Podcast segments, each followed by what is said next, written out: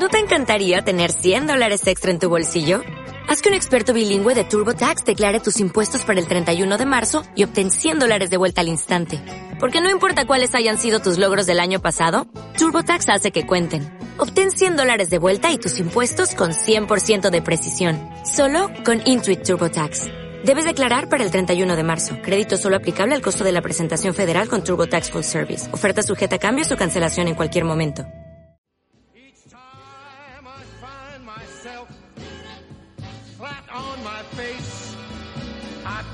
Myself up and get back in the race. That's life. That's life. I tell you, I can't deny it. Está Federico Verón con nosotros, el hombre del cine. Eh, como director de cine que es, ha arrancado en sus momentos laburando como asistente de dirección, como, bueno, ha dado vuelta por distintos de los oficios del cine porque el cine tiene, vaya, si tiene cantidad de oficios que en algún momento él estuvo explicando. ¿Cómo te va, Verón? Muy bien, buen día, Piti, ¿cómo estás? No me digas que la pegamos. Yo no quise anunciar nada. Digo, por las dudas, porque la otra vez dijimos, va a estar este hombre que fue el que acompañó al director mexicano, que fue el que acompañó a Leonardo DiCaprio, fue el que decidió cuáles eran las geografías oportunas para que luzca la película.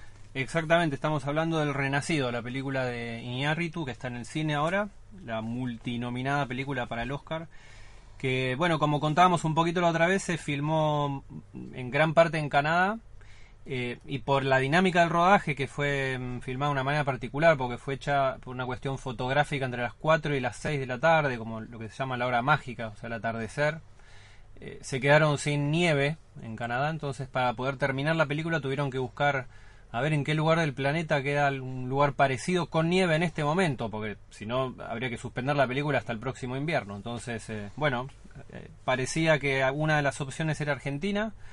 y bueno, lo, convocaron a, a, José Luis García Espina, que es el hombre del que estamos hablando, que es un jefe de locaciones que es el que se encarga de buscar los lugares y ofrecerlos al director y a la producción para, para em, emplazar la película que, eh, o la historia que dice el guion en un lugar específico geográfico y que tiene ese aporte creativo, ¿no? También y, el seguimiento durante todo el rodaje, no es solamente la búsqueda, ¿no? ¿Es argentino, es porteño? Es argentino, es argentino y, trabajó en muchas, muchas películas que ah, seguramente hemos conocido como por ejemplo Relatos Salvajes, él hizo una parte del norte de la película, El médico alemán, En la carretera, eh, que fue otra película de, Walter Salles, que es el director eh, bueno, que te lo diga brasileño con el que hicimos Diario de Motocicletas. Sí, sí, sí.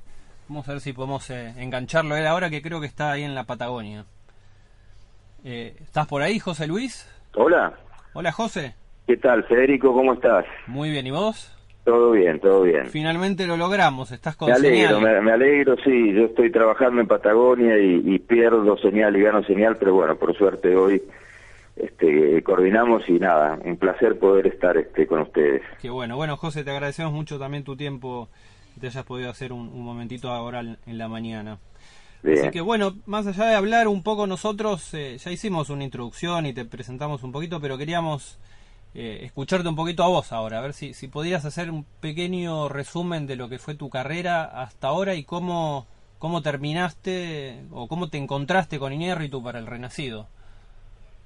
Bueno, la carrera hace tiempo que estoy trabajando en esto, digamos, yo estudié estudié cine y después dentro de lo que es el oficio del cine me desarrollé en varias áreas, ¿no? Como jefe de producción, eh, asistente de dirección, jefe de transporte, pero bueno, finalmente las locaciones es algo que, es donde más tengo el corazón puesto, que es algo que me apasiona mucho, que es un poco yo escuchaba la introducción tuya que tiene que ver con, el aporte creativo de encontrar un lugar que está escrito, que esté tinta y papel y trasladarlo a algo real, eh, funcional al relato, a la historia y al mismo tiempo funcional a un equipo de, de filmación que puede variar entre 80, 100, ciento y, ciento y tantas personas que más allá de cumplir con los requisitos visuales también tiene que cumplir con la logística, ¿no? Poder llevar a ese equipo a rodar en, condiciones lógicas y, poder llevar adelante el trabajo.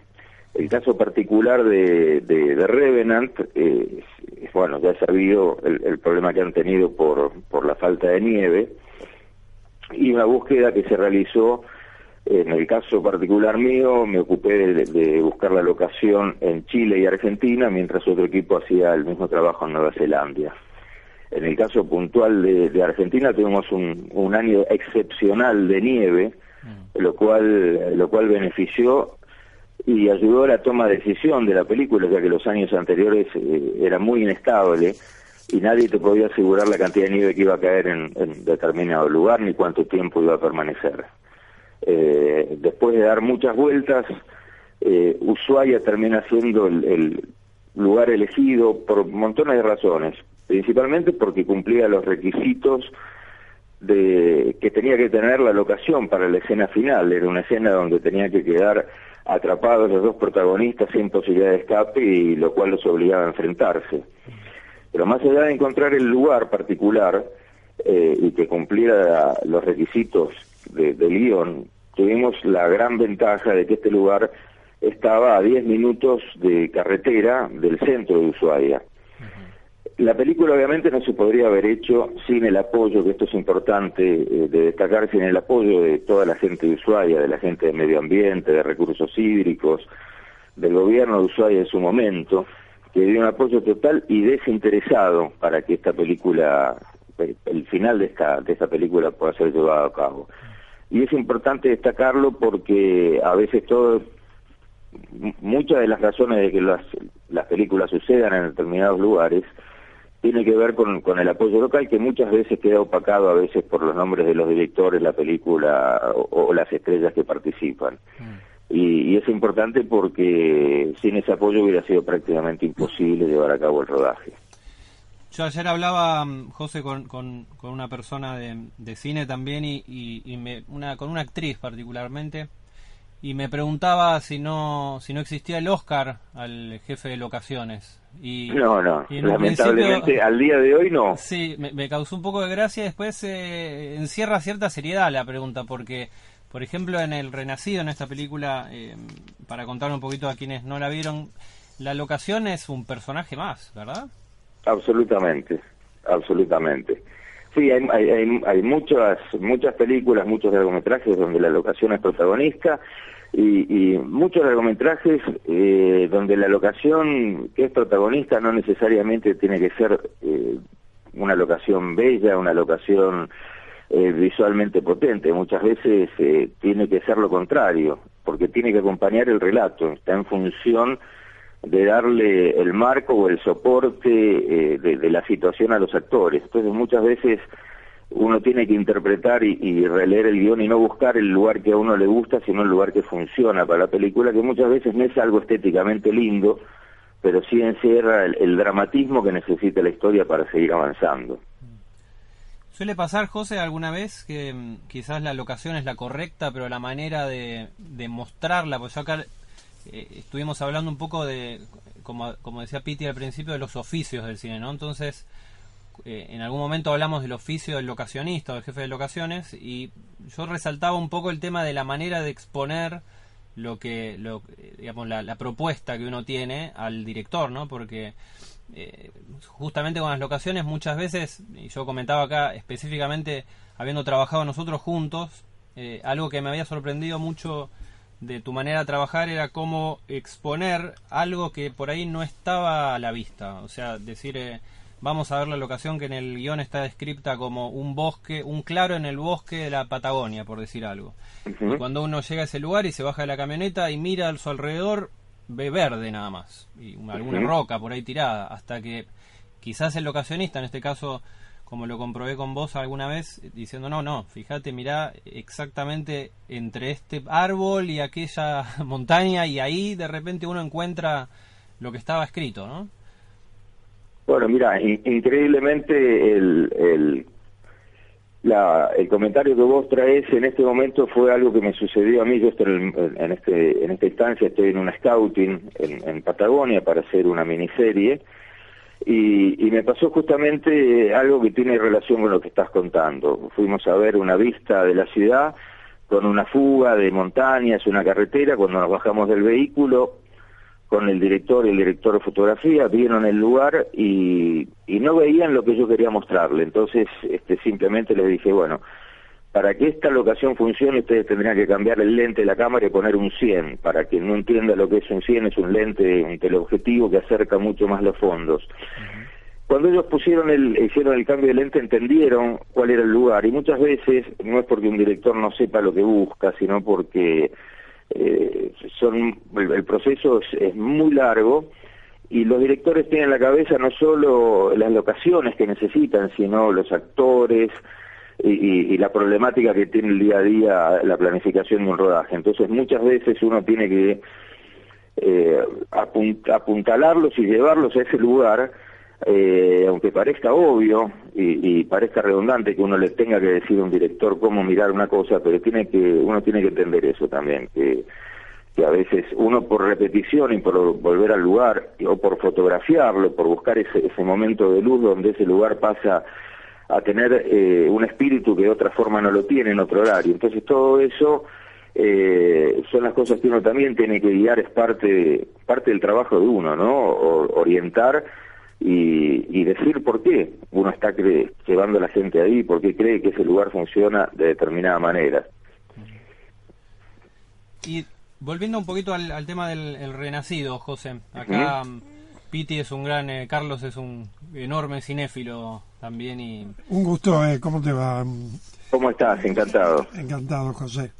Eh, yo estaba pensando que como admirador que soy de Woody Allen, en más de una oportunidad, él, eh, eh, muy, muy simplificado su laburo cuando tiene que hacer las cosas por lo que estudié de él, llamaba a tipos como Gordon Willis, que falleció hace poco, un director de fotografía, y le dijo, hacete cargo, eh, sabiendo él lo que quería, pero no técnicamente cómo había que hacerlo. A mí me, no es que me sorprenda, pero cuando vos decís un 100 eh, en cuanto a la lente, eh, me imagino eh, todo el profundo conocimiento que tenés de la materia cinematográfica y, como vos acabás de decirlo, me definí por la locación, porque aparte debe ser un viajero empedernido. Sí, sí, sí, pero bueno, mira, tengo tengo la suerte de poder hacer lo que me gusta y lo que me apasiona y increíblemente lo que yo te puedo contar de The Revenant eh, con gente que ya ha sido ganadoras de Oscar y que está en la industria eh, ver la pasión con la que ellos trabajaban. Y, y, me haces acordar esa búsqueda en el caso de Luesti, el director de fotografía de, The Revenant más allá de tener claro que iban a filmar esa búsqueda casi casi infantil casi eh, de buscar esa toma y, de poder tener la libertad de jugar con la cámara, ir en búsqueda de a ver qué es lo que uno encuentra. Eh, esa frescura, si, uno la pierde, se convierte en, alguien muy demasiado técnico. Y creo que parte de la búsqueda y, de lo que lleva a un buen cine una película es esto, tener esa libertad de explorar, más allá de tener un guion y tener un plan de trabajo, y, disfrutar y apasionarse por lo que uno hace, en cualquier cosa, ¿no? En cualquier orden de la vida me parece que esa es la clave. O sea que vos decís que hay repentización allí. O sea que, que, hay repentización por parte del director que de golpe en forma espontánea dice, no, para, por más que esté eh, el dibujo previo, lo que fuese, no, hagamos esto ahora, que van encontrando, pese a los tiempos que reclama un jefe de producción, porque es más guita, ¿no? Sí, pero mira, en el caso de Reverend, por ejemplo, a mí me ha sorprendido ver, este, después del rodaje, que a veces este, es muy común que se quede un grupo mínimo con el jefe de locaciones, simplemente a ver qué más puede sacar de esa geografía que después pueden incluir en el relato. En este caso particular de Revenant, el final del rodaje, que está incluso dentro de, de, lo que es el final de la película, el, director de fotografía se entusiasmó con una cascada, una cascada chica, ni siquiera algo de demasiado imponente visualmente, pero que a él le estaba contando algo. Esa imagen fue, se metió este, en el agua, hicimos, le dimos todo el apoyo y esa imagen está en la película. Eh, y así con varias cosas, ¿no? Que, que terminan aportando, pero que uno tiene también que permitirse reaccionar ante lo, ante lo instintivo y, y dejarse llevar. Y sobre todo hoy que el cine es digital y los costos son menores y ya no, no hay un revelado, no hay un material que, que cueste lo que costaba anteriormente, eh, lo cual es muy bueno porque ha abierto las puertas a, muchísima gente. Hoy ya no necesitas los capitales que necesitabas anteriormente para hacer una película. Y esto me parece que, es muy bueno para todos, para todo aquel que se anime y tenga la vocación o las ganas de, hacer este trabajo. José, Estamos hablando con José García Spina. Queremos decir que esto no es moco de pavo. Este hombre fue el responsable de las locaciones, es decir, los sitios que se han elegido para filmar una película que tiene múltiples nominaciones para el Oscar y que en qué porcentaje se filmó en locaciones, José, más o menos. No, en, locaciones en Argentina solo el final de la película. No, pero en general, digo. Y en general la película te diría que es un 90% o 95% de filmación en locaciones. Fue una filmación eh, muy dura, muy exigida.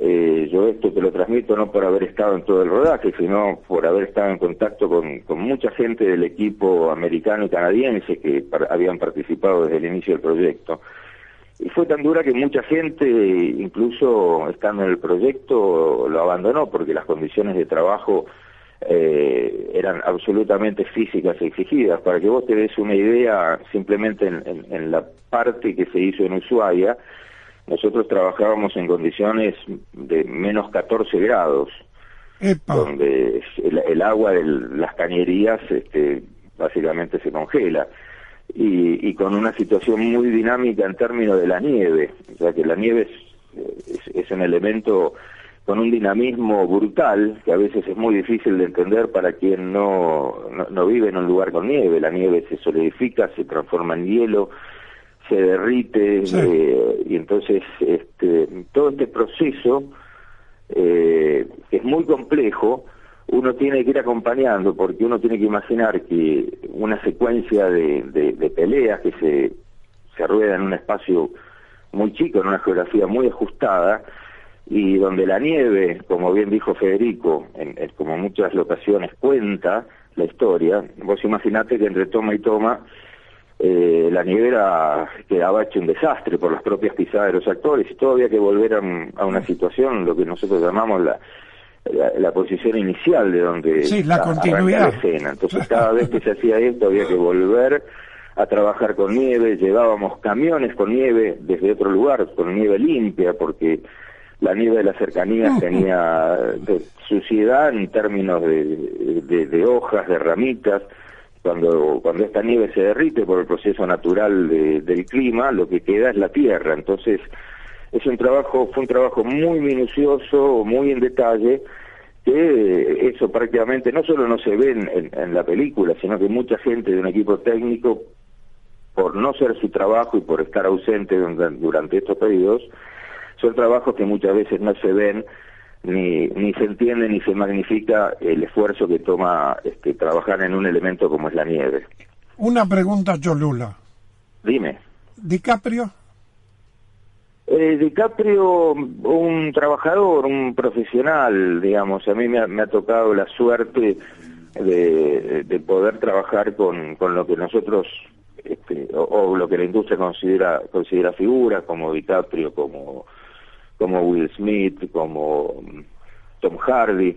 En definitiva, este, uno eh, lo impacta tal vez la primera vez, una cara tan, tan vista, tan conocida, una cara que uno ve de una manera gigante cuando se sienta en un cine, pero en definitiva, bueno, gente que hace su trabajo eh, absolutamente de manera profesional, que están concentrados en lo que tienen que hacer, eh, y, todo el mundo, digamos, es un proceso eh, tan que, necesita tanta atención que básicamente vos vas a ver en un set de filmación 100 personas y cada uno está haciendo lo que le corresponde hacer. Hay muy poco tiempo para la distracción y sobre todo cuando uno trabaja eh, en contra de los elementos y con eh, horarios muy acotados de rodaje. Entonces eh, no hay manera de perder el tiempo. DiCaprio está permanentemente en el set, más allá de si le estuviera filmando o no, viendo ensayos, viendo cómo se trabajaba con con el otro actor, en las escenas del otro actor, permanentemente presente e involucrado.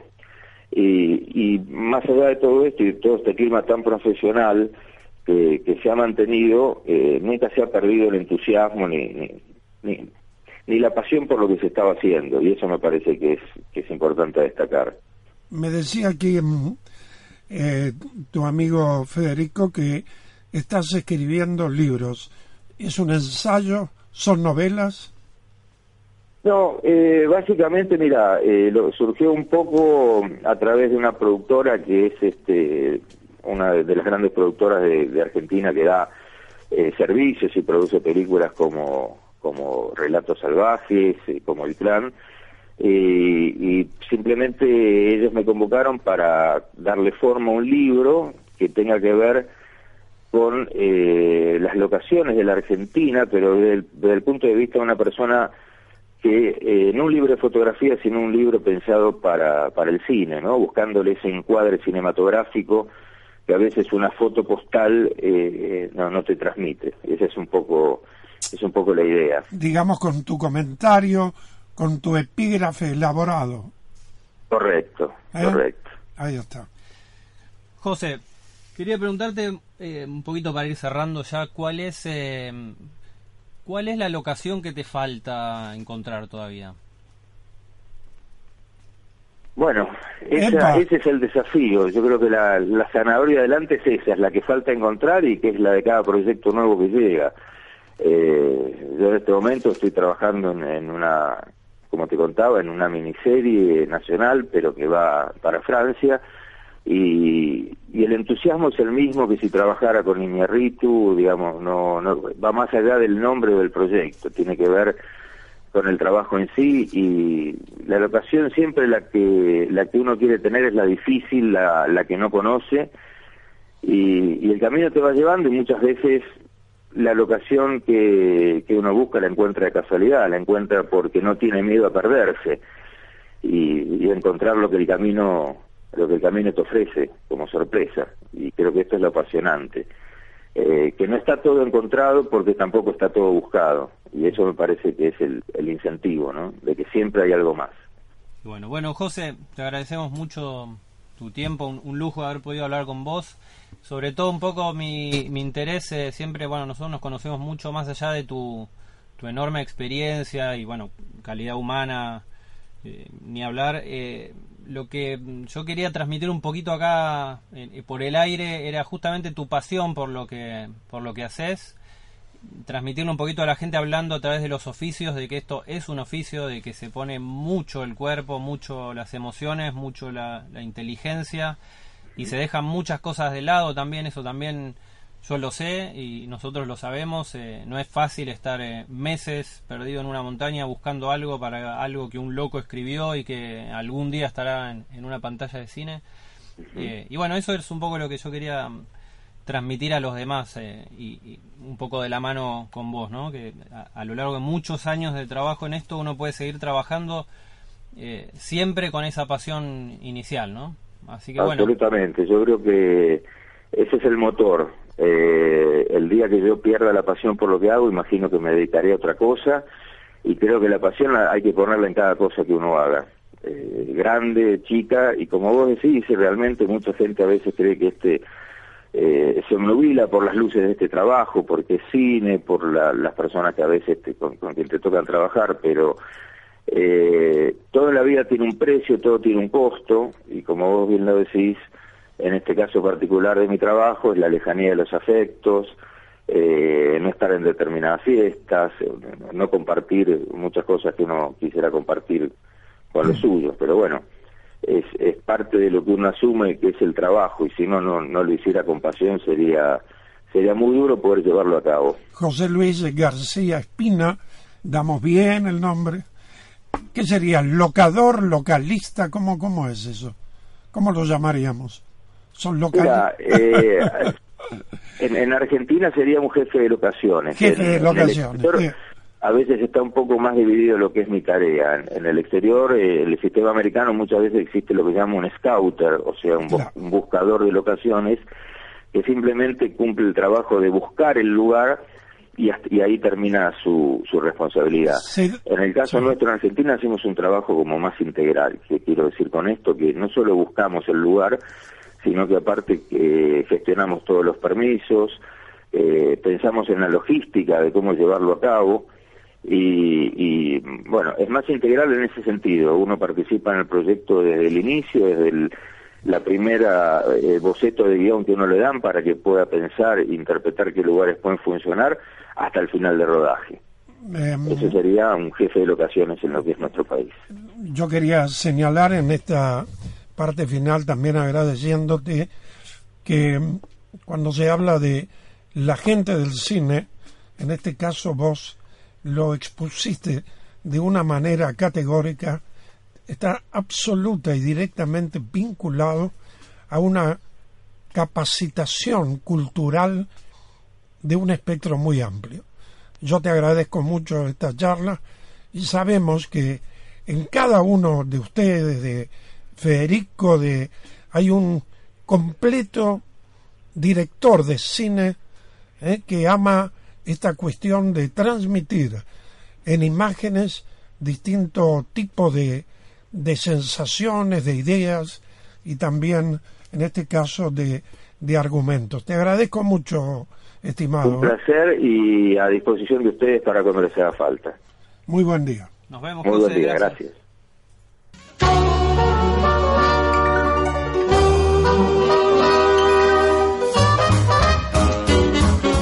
Bueno, pedimos disculpas a la emisora, hemos terminado tarde hoy. Eh, gracias estimado Horacio Ingracia. Eh, nos vamos y estaremos con Federico Verón eh, nuevamente, si es posible, el próximo jueves, ¿no? Con alguna otra nota interesante. Y si no, hablando contigo, que siempre nos contás cosas muy atractivas.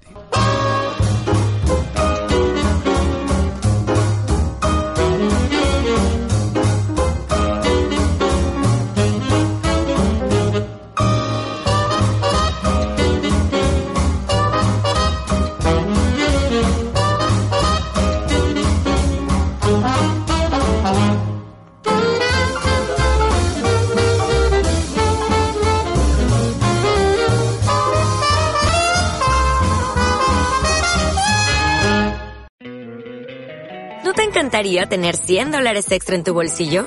Haz que un experto bilingüe de TurboTax declare tus impuestos para el 31 de marzo y obtén 100 dólares de vuelta al instante.